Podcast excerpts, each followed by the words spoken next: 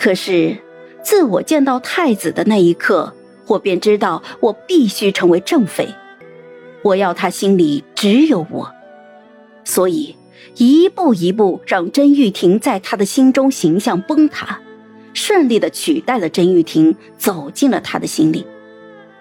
我从来都不是一个心善的人，或许从前是，但自从七岁进了定国侯府之后，便不再是了。因为我知道，心善的人未必会有好报。而心软的人更成不了事，报不了仇。皇帝为了抚恤我父亲为朝廷牺牲，赏赐了我无数金银。我穿着华服站在天牢里，看着蓬头垢面的定国侯，他早就已经没有了往日的霸气。没想到我在你个小贱人这儿翻了船。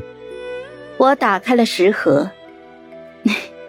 父亲，快些趁热吃吧，这是我亲手做的。父亲吃完了，好上路。呸！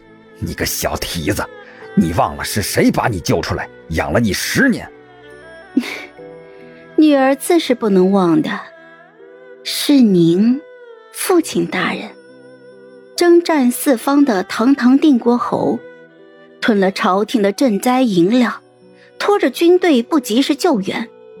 导致我的族人全部活生生的饿死、病死在那石流之中。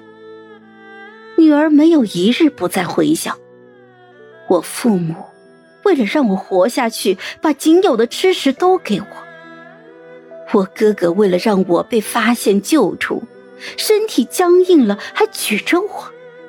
女儿根本不敢忘呢。你，你怎么知道？哼。女儿还没有感谢父亲您呢，想我如今过得这般的好，我父母的在天之灵也宽慰了许多。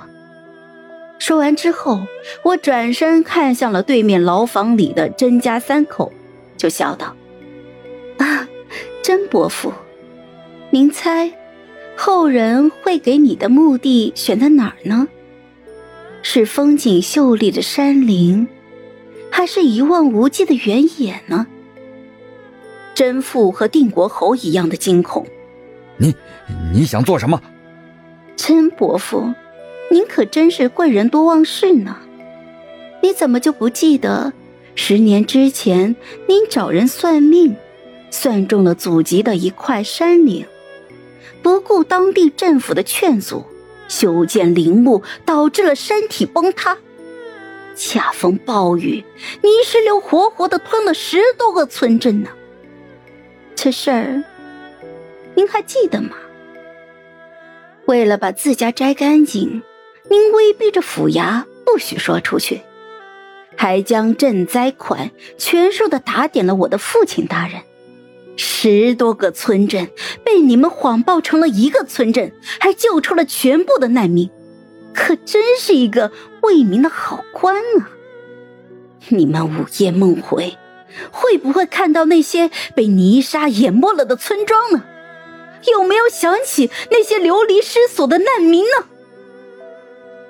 定国侯府的十年，我什么都学，从来不知道累。闭上眼就是父母和哥哥的身影，我从来不敢忘。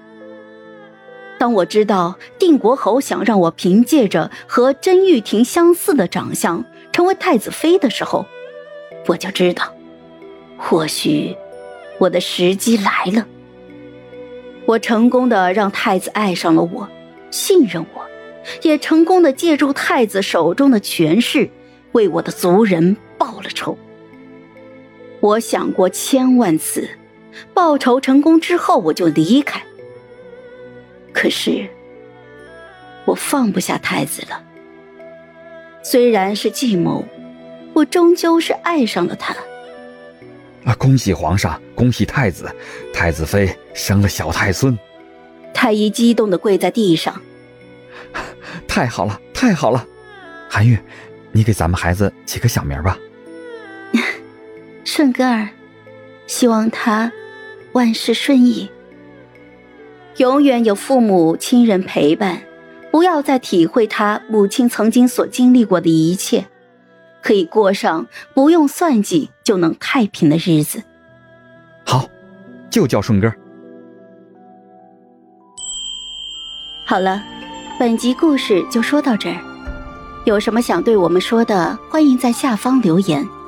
那我们下期见。